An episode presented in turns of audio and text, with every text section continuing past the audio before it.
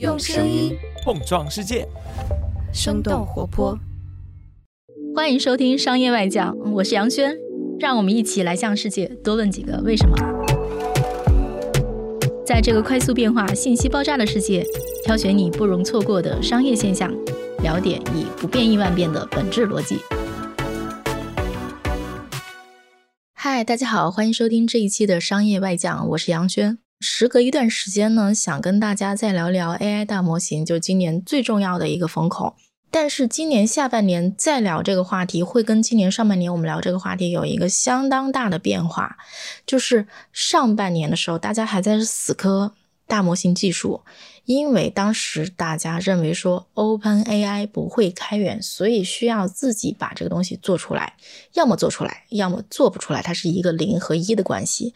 但是 Facebook 或者叫 Meta 把 Llama 这个模型开源之后，这个事儿对整个业界的生态引起了一个地震式的变化，类似于说当年 Google 把安卓模型开源，也就是说绝对的技术壁垒不存在了。于是我们可以陆续看到说，今年下半年，尤其是最近几个月，考虑说做应用的人开始变多了，尤其是一些。有经验的创业老兵在真实的入局这个市场，比如说像蘑菇街的创始人陈奇，再比如说像秒拍的创始团队，他们都下场了。最近下场去做这种 AI 应用的一位创业老兵是宝宝树的创始人王淮南，他做了一个叫如溪的产品。听到这个消息，我们就第一时间联系了王淮南。他这个人很有意思啊，他不只是一个。很有经验的创业者，而且他是陆琪的老朋友，两个人相识的时间非常早，早在第一轮互联网热潮的时候，两千年左右，雅虎那个时代，他们俩就认识。当时王淮南是去雅虎做市场，当然他人生经历很丰富，他在雅虎之前，他是在宝洁，在宝洁之前，他在麦肯锡，很有意思。所以呢，也就是说，当王淮南下场。现在要去做 AI 的时候，我就很好奇他跟陆琪是怎么聊的，然后他们是怎么去看待整体的这一轮 AI 大模型热潮的。更重要的就是说，如果你要从应用的方向去切入这个市场，去寻找机会，你应该如何去思考？然后他的思路是什么？我觉得他去做的这个思路可能会给我们带来一些启发。因为我们知道，Allen，其实你的那个职业经历特丰富，对吧？清华毕业的，去哥大上了社会学，然后又去了宝洁，去了麦肯锡，去了雅虎，然后回国，然后做 Google 的在中国的 CMO，然后后来又自己创业，特丰富。然后我们也知道说你跟那个陆琪的关系特别好，因为你们当年是个老同事嘛。嗯。而且你经常去硅谷，对吧？对。从这一轮那个技术爆发，从去年底开始到现在九月份了，其实过去大半年了。我先非常笼统的问一下，从你最开始说，哎，你跟硅谷的人打交道，跟陆琪聊这个事儿，到现在自己入局，你对于这轮 AI 技术，你有什么想法上的变迁吗？我有一些想法是第一时间形成了，就没变过，好像也觉得是正确的。一会儿我也聊聊。有一些想法，我觉得变得比以前更清晰。然后有一些想法，其实我跟四五个月以前，或者说九个月以前，完全不一样。那就是对 Chat GPT 这件事情，首先我觉得你说谁在中国是离这件事情最近的人？你要讲陆琪吗？那就肯定是陆琪，而且这种近不是一种逻辑上和技术上的近，是身在其中，然后是躬身入局，是在这个中间扮演了很重要的角色。你好比说他。离开百度出来创业，做的这家公司就是 YC 中国，对吧？就第一把是 YC 中国，嗯，然后他的对家儿就是 Sam Altman 管理之下的 YC 美国，然后两个人的关系非常好。但陆琪早年在那儿就倡导的就是 AI，回到中国任百度 CEO，是生生的要把百度从一家搜索引擎公司朝着一家 AI 公司来走。他是在暴风眼里最接近那件事情的本质的人。这个公司的架构很有意思，对吧？OpenAI 是不接受投资的，但 ChatGPT 是可以接受投资的。然后投资只能是有一定的财务的贡献，但是不能拿走公司的任何的股权，也没有任何的这个决策权，因为这家公司一定不能被任何的机构和国家所占领。这是他们当时的设计。我还记得这件事情，他还有一次跟我聊说，说他在跟 Sam Altman 设计一个经济学的形式，这个形式是这么个形式。我当年也听得云里雾里的，我也不知道他说的什么，对我也不知道他说什么。坦白讲啊，就是今天想很有趣。我最近刚刚看了那个奥本海默，我忽然觉得说，是不是跟那个当年设计原子弹的人，这群人，他可能就是超越普通人，提前预想到了中间的。我觉得优秀的科学家、优秀的政治家，甚至优秀的经济学家，都有一种从零开始打造自己的信仰王国的能力。Sam Altman 经常说，他是没有从 OpenAI 拿过一分钱，这我是非常相信的。就只有这样，才能把这个项目做好。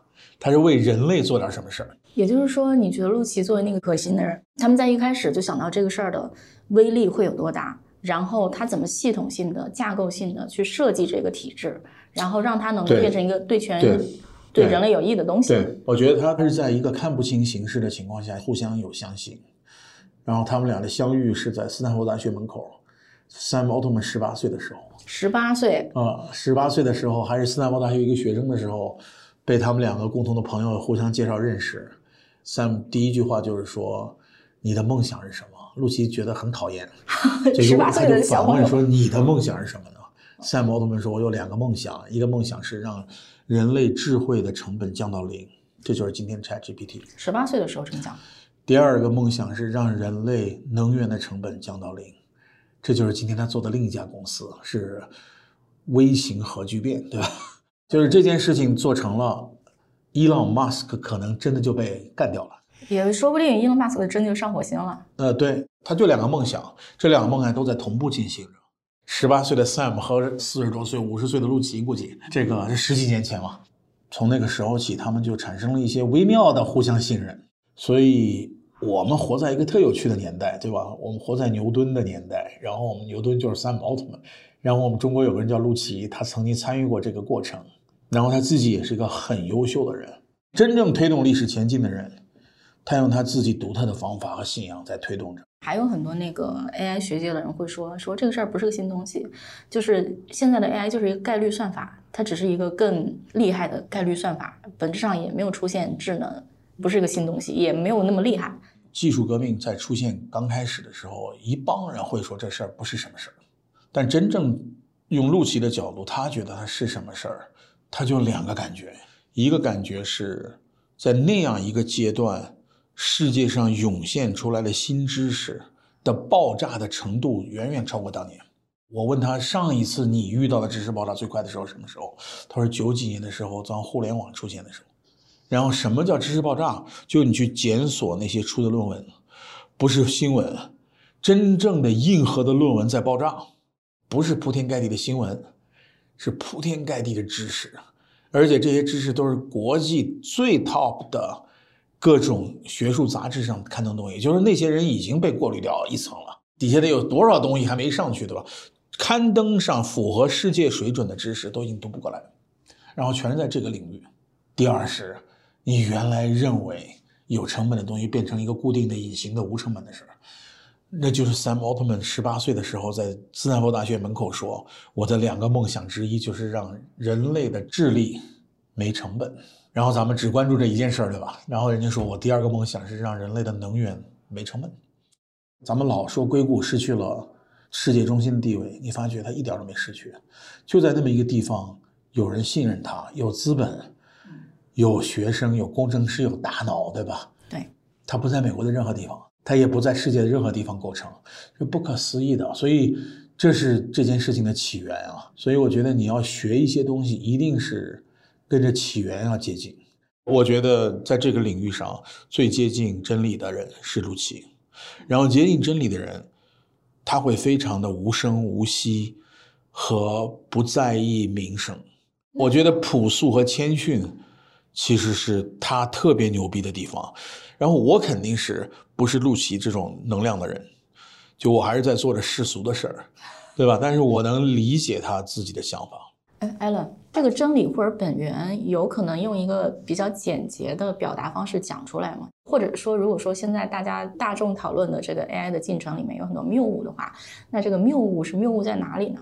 有的时候你会是一个过山车的理解，就是你开始的时候是低判，后来又是高判，慢慢接近了它一个本源。我觉得我们好像已经震颤到一个逐渐接近一个比较现实的本源的时代。我讲讲我什么东西从来没变过。嗯，我在二月和三月的时候跟陆琪聊，我们都有一个共同的信仰，就是大数据这个事儿，战斗基本结束了。大数据，大数据模型这个事儿啊，叫 Large Language Model，LLM，就是今天各种人在做的事儿，对吧？我们之所以觉得它战斗结束了，是世界上不可能出现第二本圣经，就上帝的弟子不能写第二本。就这个事儿没有第二个解法。老大开源或者老大上线了之后，他的流量、他的学习能力会是一个滚雪球的能力，它跟互联网的一样，它是大者恒大。啊，亚马逊做上去以后。它就是大者恒大。Google 做上去后，没有搜索引擎可以接近它，包括这一次也接近了，只是一点点，对吧？所以陆琪他们、Sam Altman 他们想清楚的是，世界一定会涌现一些智能。你无论是用什么方法论，这个智能要用以前的方法是干不出来的。同时，你不能用以前的小数据去管，你要用大数据狠狠的管。嗯。所以我就说我有一些东西在这个九个月以来，有的东西从来没变，有的东西变了，有的变得不太一样。但是更多的是变得更更坚强的信仰。变了的部分是什么？变了的部分是，我觉得互联网有一个规则叫唯快不破。我觉得 Chat GPT 这个事情好像跟快不快，就是自己心中的快和最后的快不太有关。着急是没用的。其实你的这次创业，其实跟你怎么看这个 AI 这件事儿的发展进程以及里面的关键要素是有关系的，对吧？其实我印象中，你之前也跟人聊过。首先，第一，你刚刚讲说大语言模型的这个战斗已经结束了。当然，我觉得可以理解啊。就首先，美国已经有 OpenAI 了，以及有 Google 了。但是在中国，可能画江而治，中国画出一片自留地，咱们这中间还是会内卷出一个最后的胜者。对，我们在这上的认知非常偏差，这跟搜索非常不一样。搜索是把已有的知识检索来，然后在你的搜索的词汇之下给你再释放出去。中间确实有什么是中文的知识，什么是其他语言的知识，同时也有所谓的政策上的东西，你是比较认真的分拣这些词，对吧？有的东西不能搜，ChatGPT 不是这么一件事儿。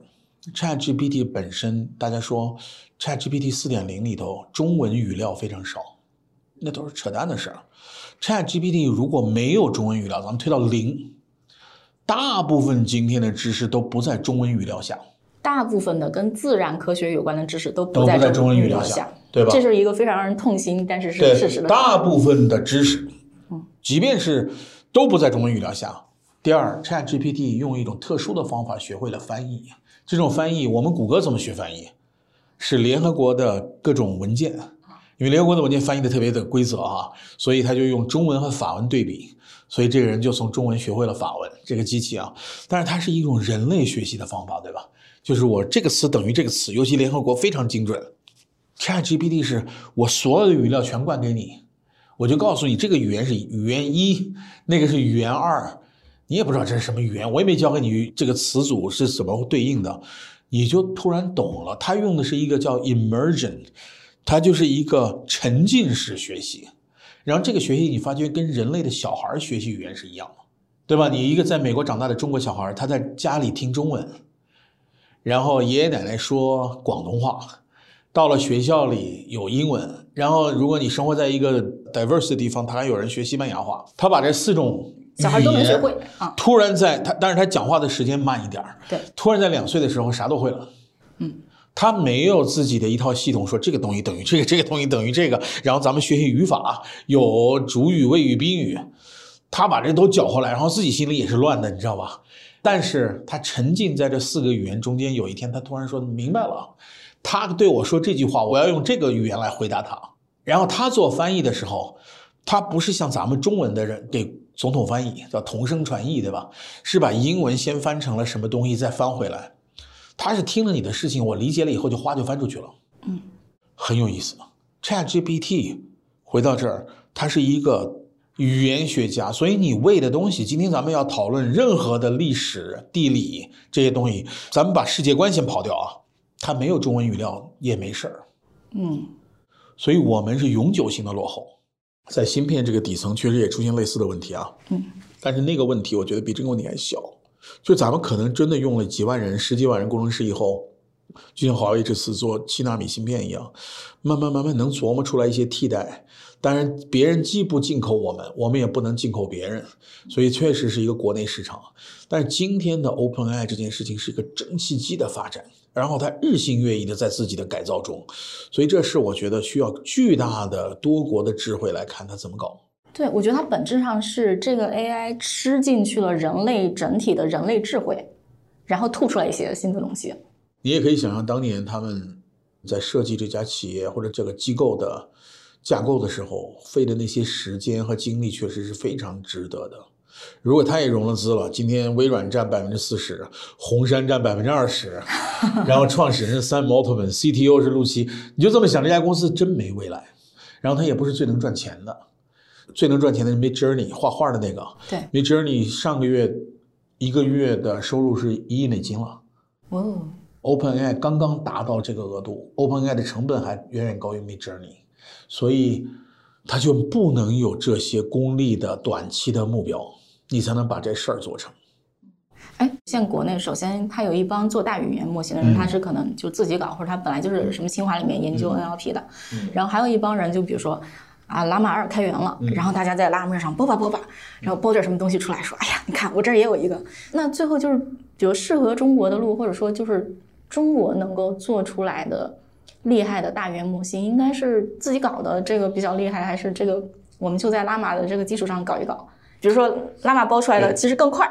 短期来讲，中国乃至世界的大语言模型啊，可能有几张船票。好比说，我们认为可能有两张半或者三张船票，在美国啊，一张属于 OpenAI 拿到了，另一张属于可能属于 Facebook。但是现在看有点意思，但是不完全拿到。第半张可能属于 Amazon，Amazon 今天其实在这个领域没有惊动太多的人，但它有一些数据是你没有的，它有交易闭环数据，对，非常厉害，对吧？谷歌不知道，对，微软他不知道，微软一直没做好的东西就是电商，对吧？所以智慧一定是灌进去一些东西，所以它的在智慧灌进的东西上是有缺陷的。但是话说回来，就这么几张船票，然后中国的大引擎去搜美国的数据或者国际的数据，一定是捉襟见肘的，所以他可能把侧重搜在中文上，比如说科大讯飞。但中文我还是说，它没有 capture 世界的知识。就我们这个国家在两百年以来，对世界的知识贡献还是非常少的，咱们没有获得任何一个中国自己培养的诺贝尔奖金获得者。自然科学一个没有，对吧？然后文学有，所以你从这个角度来想，我们对世界内容的贡献非常小。我们这个语言对世界的贡献非常小，包括杨振宁这些人、李政道做的贡献，也全是用英文在美国的土地上做出的贡献。他当年的科学语言是那么个语言，今天仍然是。所以我觉得中国做大语言模型是一个非常短暂的现象。嗯，就是光靠吃中国中文本土这个知识。但是中国的大语言模型也可以去吃全世界的知识，动不了。一旦有人已经做出了你好几倍的功力之后，它在不断的涨，对，这事情是追不上的。追这个动作是一个特别短视的，所以你如果对这个短期的行为判断是一个长期行为的话，你可以追一追，但是意义也不大，对吧？所以我们第一天就判断底层的中国的大语言模型的可能性不大，意义也不大。坦率讲，有一些政治意义。对，也可能有，也可能没有。但这件事情不一样啊，它是人类社会的底层逻辑啊，它是我们的底盘，我们的引擎，对吧？你不能说苏联以前一个轨道是这么宽的，然后跑到中国是这么宽，就两边不接轨。对，它是下一代人类的生产工具。对，它不能变，它是一本圣经出现了。真正的机会就在 Bill Gates 说那个机会，就是垂直的 Co-pilot，嗯，各个场景之上的副驾驶，嗯。就第一，它不是主驾驶，主驾驶还是咱们自己，对吧？所以还暂时不用担心说他把咱们给代替了。对，副驾驶就是我们今天的核心的使命。对这件事情，我觉得在第一批闯入的人里头做的还不多。然后他要求的能力强到不可思议。就刚才我说，你要是想进入医学，那个人懂医的程度可能跟一个优秀的医生不会有差别。一个能力一个能力的一个领域一个领域要打透才行。对，就是每个领域里面都有自己专有的知识，以及基于这个知识大量的数据。然后这个知识和数据，因为它，我理解啊，它其实是有一定的知识产权的壁垒也好，对这个知识本身知识结构的理解也好，会导致说需要出现专门这些 co-pilot 副驾驶。然后我能不能理解这里面最重要的壁垒其实是知识产权，或者说这个数据就是我的？就比如说淘宝这么多交易数据，它就是不会开放给你们吧？我觉得这基本是对的。我觉得副驾驶里最大的难关不再是算法，对吧？因为底层把你解决了，它是一个引擎。对，也不再是算力，因为它封装的能力已经足够多。虽然大家今天觉得开放的 ChatGPT 三点五，比如说现在包括四点零啊，都是挺贵的啊。最近还开了企业版，稍微好一点，这总归它是不便宜。其实，大家认为最大的问题，我也同意，仍然继续同意是有没有垂直的场景里的数据。对吧？好比说宝宝树搞母婴，应该是最好的。但这就涉及到一个问题，我当时想过，比如说搞宝宝树搞母婴，你们是非常专业的。但是我想，一个大语言模型完全可以拿爬虫把你们宝宝树上那个所有的就爬一遍，爬完之后就我的嘛。你这个没有所谓的知识产权的地位吧？这个恰巧是我要补充的一件事儿啊。就第一是，ChatGPT 在几个月以前已经开始允许一件事情。就是允许你生成自己的垂直数据库，而这个数据库是不能让 ChatGPT 来抓取的，这很关键。第二是你告诉他不抓取，他就不抓取，这个非常关键，是因为他想生存，他一定是一个开放体系，一个开放体系一定要选择什么东西为，什么东西不为。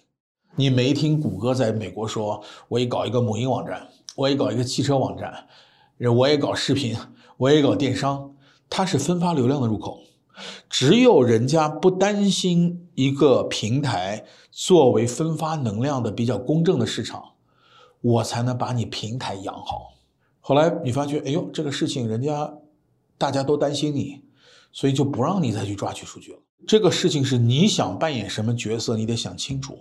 他要抓我，我肯定得被他抓，没问题的。但是他从此失掉了自己平台的信仰。然后对他的伤害要比那点儿得到的东西多很多，这是一方面啊。第二个方面，我觉得在中国至为重要的这个东西，我觉得其实没人谈。我其实觉得谁做这件事情特别关键哦，就是从业者，因为你每一天所判断的东西，有几百个决定你要在做，然后你想优秀的团队可能几百个决定都做了，然后正确率是百分之七八十。差一点的团队是只做了百分之四五十的判断，但是正确率百分之四五十，两个乘积乘下来，这件事情就发散掉了。所以仔细想，OpenAI 今天有数据对吧？嗯，OpenAI 为什么应该让 Sam Altman 继续做下去？他的这帮边上的人说没有他是不行的，那些工程师不管多么伟大。不行，因为只有他在每天判断着这家公司应该做什么，不应该做什么，就是这个时间对科技的取舍是非常关键的。苹果掉下来，砸在别人的头上不一定有任何的东西，砸在牛顿的头上就出现了我们今天的这个物理的最基本的三大定律，对吧？哎，如果说这个事儿我们落到这个垂直领域的 co-pilot 副驾驶，以宝宝树举例。如果让一个合适的团队去做，它合适的地方是说，它对这个模型出现的结果不断的进行最正确的调教，它是正确在这个地方吗？还是说它正确在一些其他地方？比如说你刚讲的，你无法判断它正确在哪儿，它正确的所有的那些方方面面的要做的决定的关口。以前我认为就是大家说三成对吧？算法、算力和数据。我今天四成，成创业团队的运营能力。算法算力在垂直领域都不存在，对吧？就都是人家管掉的，咱们交给 Chat 去。后面这件事情是你无法知道它在哪个地方，它在所有的地方。我们怎么判断它的商业模式？嗯，我们今天最大的问题是这帮人涌进来说，到底 Chat GPT 是什么商业模式？它可以不赚钱，你得赚钱。今天看到有任何人赚过钱吗？没有。对吧？到今天全是烧钱，然后烧到最后大家都没信心了。所以就这件事情，你得判断商业模式，你得判断我们对谁好。商业模式最关键的是，我们服务谁，我们挣谁的钱，我们可以牺牲谁的利益，我们坚决不能牺牲谁的利益。所以说，每一天的判断最难的是什么？每一天的判断最难的地方是我们做什么，我们不做什么，我们对谁好，我们什么东西不能违背，我们可以牺牲一点谁的利益。所以就是四层乘积，算法算力原来是有的，在 ChatGPT，然后数据，然后我再乘一层叫运营的能力，然后咱们把前两个拿走，就剩下这个两个乘积非常关键。所以有数据没有运营能力行不行？不行。有运营能力没数据行不行？可能行。哦，没有数据也行，因为有的数据谁都没有。比如说如熙想做这事儿，那数据在哪儿？数据在人的脑子里，他的记忆。所以你得选一个谁都没有数据的地方，对吧？确确实，就是安冷，就是我看你这次创业的时候，我当时心里也在嘀咕，我心说，这个看起来就接下来有机会的是。手里已经拥有数据的人，对，比如说像什么淘宝啊，或者是字节呀。那我作为宝宝树创始人，我应该在母婴端帮宝宝树做起来，我也在帮忙，对吧？在努力。但是我要选择自己创业的窗口，我一定说这哪儿有东西谁都没有的。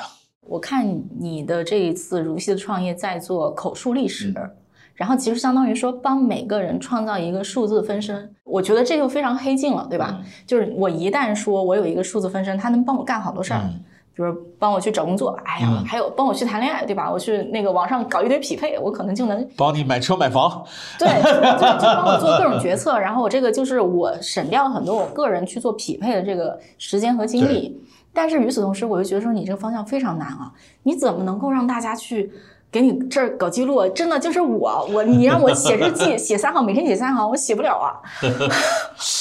你这个事儿你是咋想的？这也是个特别好的问题。我觉得首先。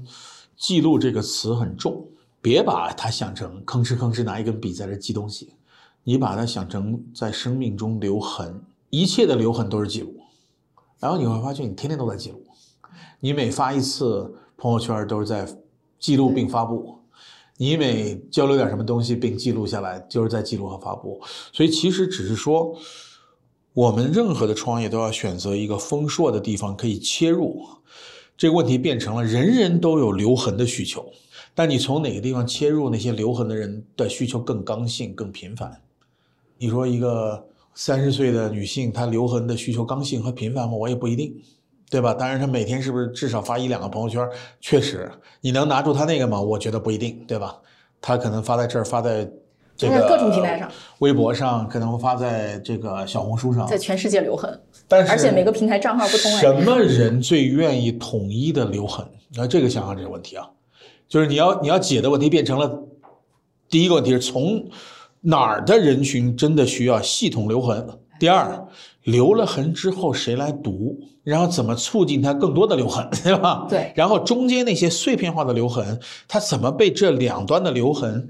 更挤压过来说，我也想留痕，就是你要解的是这一类的问题，对吧？这是个非常，我觉得非常困难的问题，因为我印象中上次我们跟另一个做大语言模型创业的一个创始人聊天，我们当时就问他说，你的这个终极目标是什么？他说他想实现 AI 的民主化。他这句话的意思是说，让每个人拥有自己的数字分身，而不是说这个东西最后都掌握在大企业手里。但是当我们聊到说，OK，你这个数字分身怎么实现的时候，我觉得这就卡在这儿了，对吗？这太难了，这个问题。所以你就这么想啊？这个事情就是最后是所有的数字分身的底层都是对这个人的底层的理解，然后它就是变成了一个寻找切入口。对，好。那咱们解这个问题啊，来解这个问题。就很多时候你要判断这事儿有解还是没解，没解的题咱们别去解。这个我觉得创业者应该回避没解的题，但是有解的题要判断值不值得去解。首先你怎么判断这事儿有解还没解？这件事情就要判断有没有人有刚性频繁的记录需求。然后第二是你判断那些人的人群在中国范围之内是大还是小。如果就几百万人，咱别做了这事儿了呢，对吧？如果是几个亿人。这事得做，嗯，然后判断这个人，还别忘了有记的人就有读的人，对，这两个人群都得打才行。然后说咱们什么都不做了，咱们所有那些低频非刚需的人，咱们都不管，这事儿能不能做成？做成大不大？如果答案都是 yes 的话，就值得去做了。特别有趣的是，人群里什么人是刚性记录者？就两种人，一种人是宝宝的妈妈，育儿日记那是刚性记录。世界上每产生一百张照片，各种搜索说将近百分之三十是宝宝的照片。就是一个妈妈记宝宝的时候，就是拍宝宝、说宝宝、记宝宝的时候，那基本是溺爱、偏爱，到这个偏执到不可思议的程度，到我们普通人看不下去的程度，根本看不下去，对，看不下去。这这就这层窗户纸外面的人说，这怎么可能呢？嗯，窗户纸里面的人说，为什么不是这样呢？对吧？然后咱们算算这个人群有多少啊？这人群在我创业的时候，一年有一千七百万的人出生啊。现在现在是今年说是 七百三十万，对吧？嗯，好。最后咱们决定就是一千万吧，咱们就是到时候会国家有一些政策稳定起来一千万，一千万。然后你说他记录多少年，就是刚性的，小学前基本都很刚性，所以一千万乘七，七千万人是这么回事吧？对吧？七千万人有刚性的记录需求，多少人会读妈妈的日记？全家要读一读吧。哦，一家有多少人？妈妈、爸爸加上四个老人。七千万人乘百分之九十的使用移动互联网嘛？好吧，七九六十二，六千万人写用移动互联网，一个人写五个人读，嗯，所以你就这么一算，有三亿人在中国是可能会读育儿日记的。说这事儿比我想象的大，就光是这事儿就能产生一家挺伟大的公司。然后说这事儿没完，人是这样的，人是就是乔布斯说，在年轻的时候觉得未来是无限的。直到有一天觉得未来是有限的，所以他老说把今天当成人生最后一天，对吧？在空巢的时候，一个人其实就开始进入很多的东西，不是在展望未来，而是在怀念或者回忆过去。嗯，这种回忆随着年龄的增加会急剧的增加。嗯，你就这么想啊？然后咱们就再算一笔账，中国差不多是小五亿人在六十岁以上。今天中国人不得了啊！中国人已经进入深度老龄社会了。很多老年人喜欢写回忆录，啊，还找一个出版社出版，是这样。你觉得就是，但是今天回忆录的生成多艰难啊！超艰难的。或者就算两亿人群是有刚性记录需求的啊，假设写了以后，有多少人读呢？得全家赌，各种亲戚朋友，咱们再算五好不好？两亿人乘五就不得了，就是十个亿。这边刚才说了三个亿，十个亿，十三亿。中国多少人口？十四亿嘛。十三亿，十四亿。这两个刚才人群里有交错的，嗯，我干掉三个亿，十亿人在什么圈子里？在刚性记录和刚性记录的阅读者的圈子里，结束了这个战斗。所以这个事情值得做，而且有解。值得做是因为人群大，有解是因为你有刚性记录的人群在这两边待着。今天回去你就问问父亲母亲，你说假设我一朋友能把记录你过去弄得简单，简单的不行，对吧？质量高的又不行。你本来要写四个小时，他三十秒钟就解决战斗。我是朝着这个角度走的啊。比如我们之前举例子，假如说我有一个数字分身，他能帮我干很多事情，比如他能帮我找工作，他能帮我去做什么恋爱匹配，或者是他能帮我干这干那。嗯，这个其实是建立在说我的人生还要干很多事情的这个前提下。但比如说，如果一个老人他去。记了记录，如果我是他家族里的人，我会作为一个就是说读家族史的心情和一个跟亲人相处心，我会读。对，首先不要想数字孪生，忘掉它，啥都别想，就想一件事情。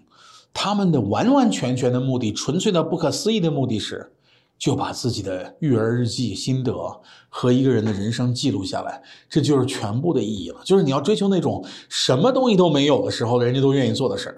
所以我就老说，生成一个好的日记是两个小时以上到四个小时。我要把这事情放在三十到六十秒钟之内，根本就别想它孪生出什么价值。你要找一个东西，就是没价值，就是做这件事情，人都愿意做的事儿，才能把这个事业做成。其实我觉得还有一个领域，大家是有刚性记录需求，所有的 KOL 和博主。肯定，你就想种草的那帮人，无论是商业种草还是非商业种草，他今天生成东西多难啊！我跟一个非常大的美妆 KOL 聊过，然后我们当时聊到 AI 的时候，他特别兴奋，为啥呢？他觉得说，如果能够出现一个他的数字孪生。就能作为一个相当于特别高级的客服，为他的粉丝服务，就是说他能解答他们所有的这个疑难杂症的问题。但是如果他是一个人肉体，他是做不到的。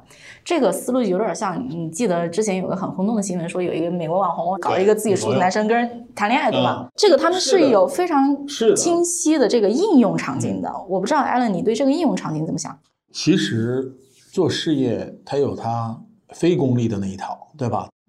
然后你就想，大部分的人去世的时候连墓碑都没有，少部分人有墓碑，那有墓碑就证明有墓地，对吧？墓地跟房产一样，也得买。然后墓碑上刻着什么？墓碑上刻着这个人生卒，然后我们怀念你就没了。哦，你就是这么一说，我有点起鸡皮疙瘩了。就你就想我们做的这件事情，我就说我们的口号让每个人的身边都站着一位司马迁。嗯，对吧？然后你说司马迁受了刑之后仍然怎么怎么样，但仍然怎么怎么样，他写的也都是名人、有钱人或者是战胜者，对，他很少说失败者传。这个是不是这个是不是就有点像那个科幻电影里那种，就是说，比如说我虽然就是过世了，但是我的那个想法，就是我这个人的所谓的打个引号的灵魂，然后存在在一个服务器里。绝对的，我就说第一把是无论他有没有商业模式，你都要做，就这是理想的事。就有的事情是没理想，你坚持不下去。我想了，我在嗝屁之前一定会干这个事儿，并且花很多钱把自己存到里面去你必须得干。以后大家每个人都会获得一些电子祖宗。然后 你就这么想，它也可以出现一种智慧的涌现。所谓涌现，就是我知道的父亲甚少，我知道的母亲甚少，他起码给你讲出来了。好，这是已经是很惊艳的东西啊。第二呢，他自己都不太知道自己，你懂我意思吧？就是他因为没有做过人性的分析，他不知道他遇事儿是什么样的判断的方法，就是。大智慧底下有一个说法叫 hidden structure，就隐藏的架构。我已经有足够的语料了，也有足够的数据，我也分析了以后，形成父亲的数字分身。你想不想每个月就交个十块钱，你可以跟他实时的对话，然后你说，我们三十六氪最近出了点事儿，说老爷子你给我出出主意，就是所谓的永生，不一定是人活到二百岁，对吧？对是我们的所有的一切，起码在我们记忆中的一切，它存留了下来，并且是以一个高度可互动的方式存留了下来。人类所有的先贤，然后都会活在这个电子的世界里，然后后世的人都可以跟他们进行对话。跳出亲人这个框架，我觉得应该赶紧给巴菲特和芒格安排上，他们已经九十多了我了。跟陆琪，陆琪说，我们立即要做的是找中国百岁以上老人，然后再找中国九十岁以上老人，先把他们的历史抢救下来。这件事情其实崔永元做过，对，他抢救的是抗战老兵的历史。就是你就这么想，抗战老兵太难找了，他也没有当年的移动互联网的工具，对吧？假设每一个老兵都有一个特别轻便的留痕的工具，那你就随便回忆吧，而且崔？永元当时干那事儿，我印象中他烧掉了很多很多钱，因为这个事儿非常费精力、费你时间。记录就是一个特别需要钱的事儿，所以我刚才说什么是革命？革命是特别需要钱的那件事情，现在的成本基本是零，这就是革命，对吧？所以突然出现了一个，你可以一百万人同时记录，但是成本差不多是零。我们先别管 Chat GPT 收你多少钱，对吧？收你多少 token 什么这些事情，到了最后，其实它的成本是零，它自己的成本都是零。然后你说它后面的 GPU，也就是芯片，芯片的成本是零，因为芯片仍然以摩尔定律的方法在往下降。世界上最昂贵的东西都在归零。我们百度怎么存在？百度存在是因为好多东西是存在的历史、存在的记录，它就搜索一把，对吧？然后张一鸣说好多东西不存在啊，我就推荐给你吧。然后他还是缺少内容。俗话说呢，什么人的命都是命，所以短视频三四五线城市老铁的这个挺有意思，所以成就了快手。你就这么想，我们今天说每个人都是司马迁，然后对别人有意义没意义我不在意，只要对我和对我家人有意义就行了。然后你再想，它有意义之外还有什么玩法和新的对商业模式的打碎，对吧？你就想世界上商业模式无非就是三类，一类是做广告，第二类卖东西，对吧？对第三类是购买服务包，按月定制服务。然后你说今天最大的商业模式还是广告，就是所有 KOL 的尽头都是带货啊。对吧？然后你说在这个世界里，可能这三个模式还是存在的，但这三个模式需要被重构一次。比如说订阅模式是不是会成为这个东西的主流，对吧？假设一个人会订阅自己的父亲，这个场景，我觉得好几个科幻电影就已经拍过了。他在这个场景里怎么做广告，在这个场景里怎么做电商。然后我最近在对话的一个企业，两家企业都是做中国今天最大的旅游网站，或者说票务网站。他发觉除了公务出差之外，在日本就是中老年旅游，一家是携程，一家是同程。我们的未来也在这等着我们。但是老年旅游，我们在这个过程中怎么赚到 AI 的钱呢？首先，旅游回来的东西写成了旅游笔记了吗？大部分没有，但是大家有特别大的冲动，所以我们要记录下来。第二，旅游的时候，我们是不是有陪伴性的机器人陪着你旅游呢？对吧？都是老年人总要听那种随身听，对吧？那对我们的平台来讲，我可能收你一把什么什么什么什么费用，所以它会重构我们的商业模式这三个形式的比例和组成部分，它会让订阅成为主导，让广告更加自然。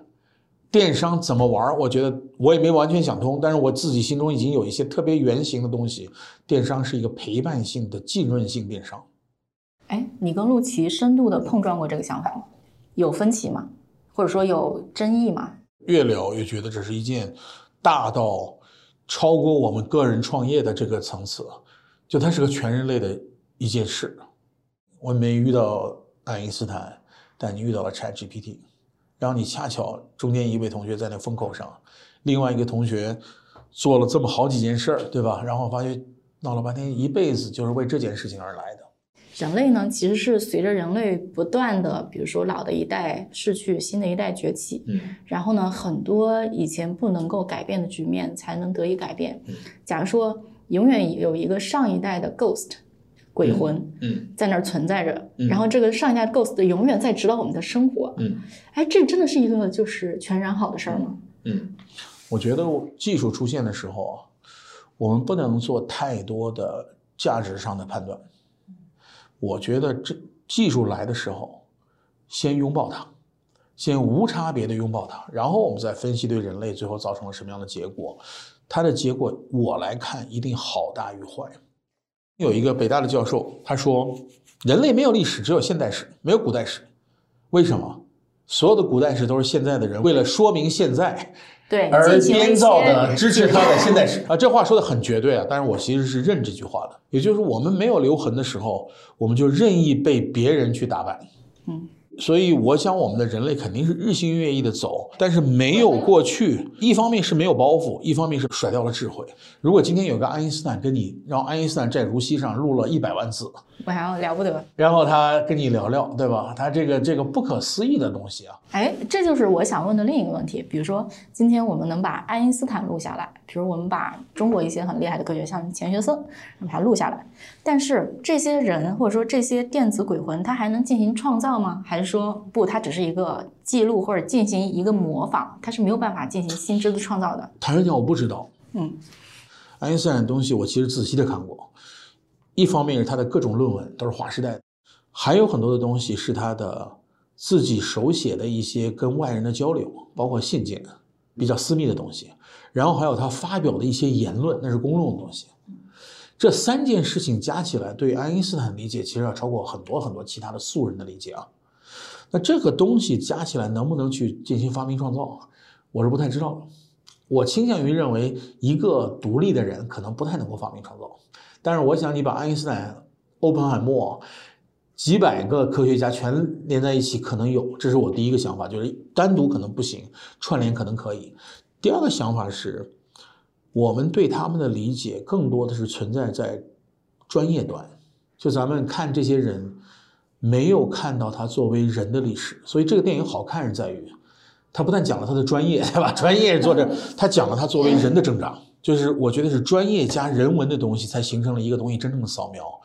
留痕的东西，相当一部分是专业的东西，啊，所以没有人生留痕，专业留痕可能也不能涌现。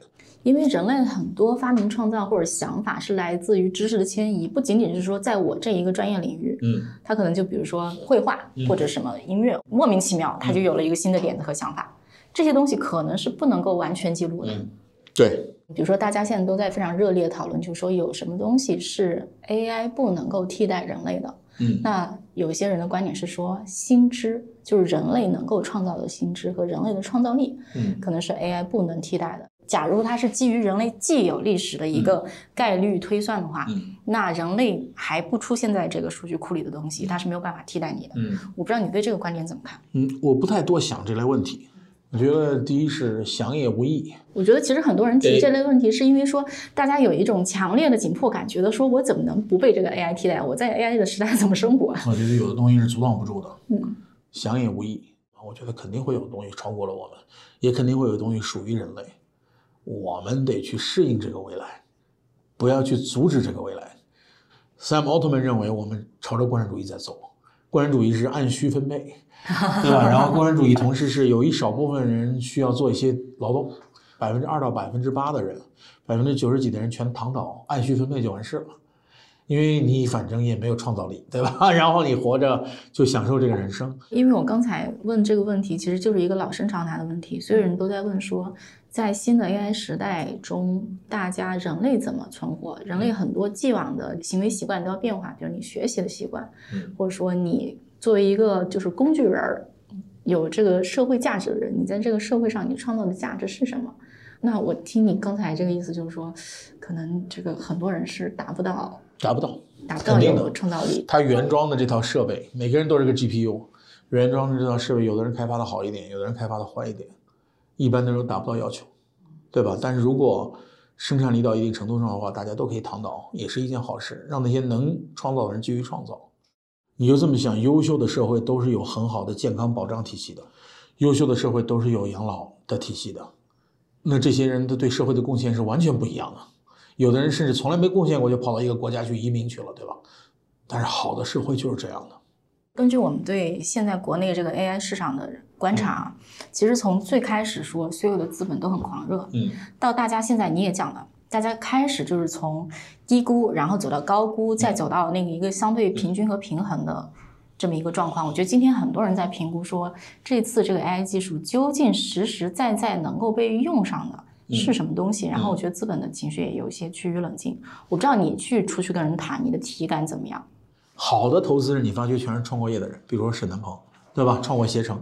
一般的投资人全是坏的投资人，他只能跟风，因为跟风也是一种大数据。你这么想吧，他也是一个 Chat GPT，对吧？他因为不知道未来，所以只能说大公司这么做，我们就跟上怎么做。但是你真正走向用户和那些可能参与的品牌，那的呼声是不可思议的。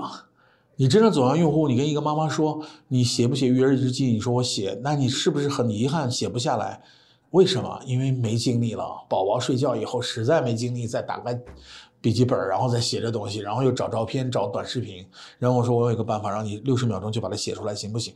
高兴死，对吧？怎么做？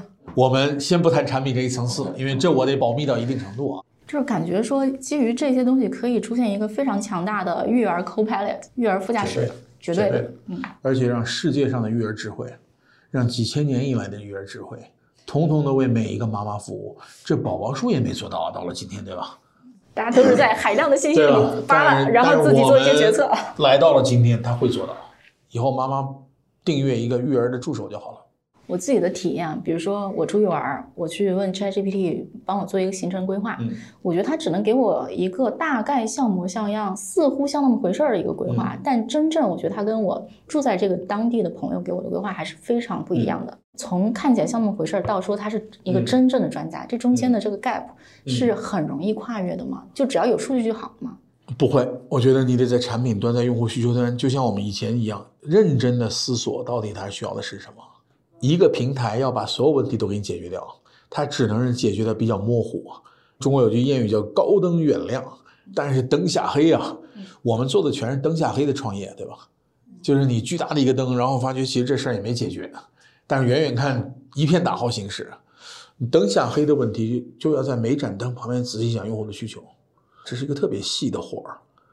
然后你又给他要定价，所以你就得跟携程和同城去去交流。回来以后又得鼓励这些人把他的经验给写上来，那你买车也是一样的吧？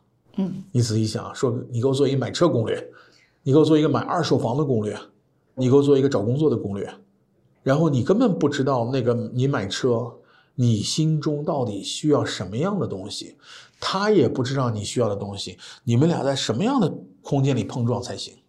你到一个 4S 店去，你心里带着一好多问题，然后就走了。他也没有功夫问你，你怎么就走了呢？对吧？其实你在意的是那个后门被关上的时候是不是沉重？你把那个沉重等同了安全。好多妈妈都搞了这种事情，对吧？那你读不出来啊，他不会跟你讲啊这些东西，对吧？然后你说爷爷奶奶坐在第三排，表面上有七座车，但第三排小到不可思议。然后你走的时候，你没跟他表达出来这个需求。所以我想说的是，高灯远亮，灯下黑。要你对这个行业懂到不可思议，懂到超过一两个或者几个用户或者几百个用户，就你得从业十年以上。简单来讲，这事儿要你干。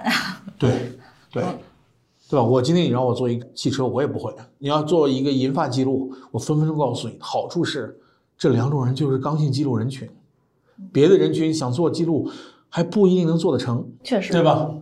像我这种 一天写不了三行日记的人，对，你也愿意写，但是你不是个刚性写的需求。我最强烈的诉求是搞一个我的数字分身，帮我写稿。这事儿一定是。已经可以做得到，嗯，但只是说做到那个领域，我们就得了解到所有的记者，他是什么样一个工作状态，对吧？你今天让 ChatGPT 总结点文章，他也可以的，但是他也不会为你写出你满意的东西来。对，所以到了每一个边界，它都是毛糙的，你得有匠人在每一个灯下给你梳理，但这个灯最好又是一盏大灯，值得做，对吧？有的灯小到不行，说这样做出来又怎么样，对吧？我能帮二百个记者，这不行，所以。创业的角度就是这么个事儿，要大，要难，要自己合适，要有解，然后解完了以后还说特别值得解，然后这事儿所以就能创业。我要不做老年人，我不会想到入戏的。但是我对记录的事情的保持的密切的关系，我从宝宝树十六年前我就开始关注，对吧？这个单线大学的口述历史莫名其妙的也管上用了。对，而且我个人对历史是特别的关注。我上的那节课，唐德刚加上。一个当年来客串一把的叫黄仁宇，黄仁宇写了《万历十五年》，那当时彻底被这件事情给攻陷了。我读的是他的英文版的《万历十五年》，一五八七，他写的是 A year of no significance，就是无足轻重的一年，然后透析明朝历史。我当时被震撼掉了。几十年以来，我对历史就怀着深深的兴趣。我带着录音机去采访唐人街的广东移民。啊，弄得都是人家哭到不行，就没人去采访。他说：“你在做中餐馆以前，他妈到底做什么的？然后你作为一个人，你有什么样的梦想？想想多少人在那里做菜，一广东人，反正也没啥东西，到唐人街做菜。其实人家去以前也有理想，也不是会做菜的，被弄到中餐馆炒宫保鸡丁，对吧？炒一炒就是几十年，然后没人 care。这个人掌勺的这个师傅到底有啥梦想？”他的家人在什么地方？然后他还跟谁结了婚？那结了婚的其他的广东人做什么的？他们的下一代是第一代出生在美国的人，他们的诉求是什么？就是你就想这些人人生哗就过去了，你要不去 care 就没意义，对吧？你知道那个奈飞知识拍了一个韩剧叫什么来着的《佛清歌》，大概就讲的是说，呃，韩国移民在日本的历史，嗯，挺有意思的。嗯，我觉得也许这个地方还能产生很多，我不知道。小说和中国移民在旧金山淘金，不给人铺铁路，到今天也没有一本像样的文学作品讲中国移民史。然后你想，我们这些历史、微观历史叠加起来，就是一本断代的大历史。然后黄仁宇同学就读读读读读，对吧？然后他读出来这些东西，他特别有意思。他是一个国民党军官，你知道，他参加过最后的内战，然后他带着那种失落感来到了美国读研究生、读博士。其实他读到的，他难道不是通过写万历明朝来读的是民国和现代的历史吗？我再问个小问题啊，艾伦，你这次创业，你觉得会跟你上次创业有什么强烈的不一样？我这次创业，我觉得大环境特别不一样。首先啊，特别冷。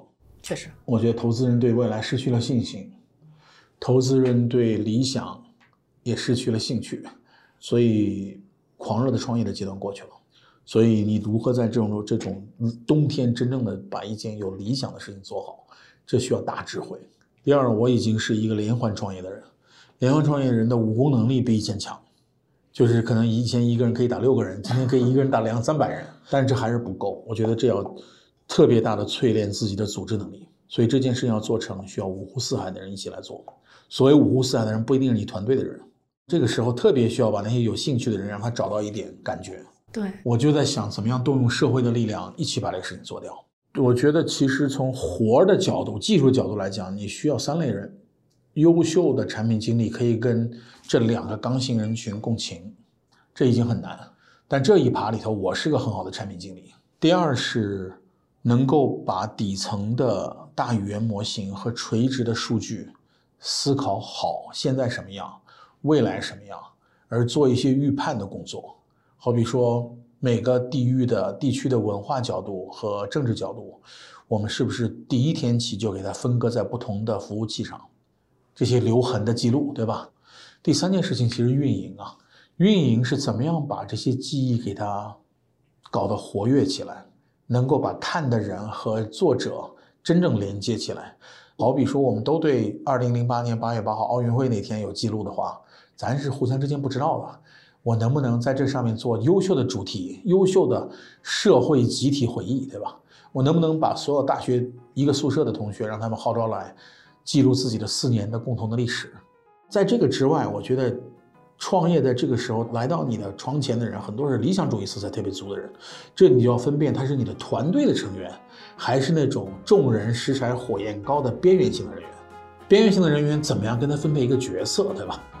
所以这就涉及到这件事情如果做成，它的所谓的 ecosystem 是个什么样的？我在上海刚刚建了一个企业，他就在一本一本的给名人写传记，显然这是如戏上的一个合作者。有的人说我也不回忆了，我愿意交给你十万人民币，你每天来采访我，最后给我写成优秀的传记，然后给我出二百本。你想他们跟我们是什么样的关系？是一个合作的关系，他不属于我的团队，我团队暂时起码还不需要这么一个组织。但是，他第一天跟你嫁接上，我们去可以讨论一个三年以后的一个生态。这个生态是我向他递送流量，那那个生态可能是什么样的？这是属于一个创业老兵的天下，那太复杂了。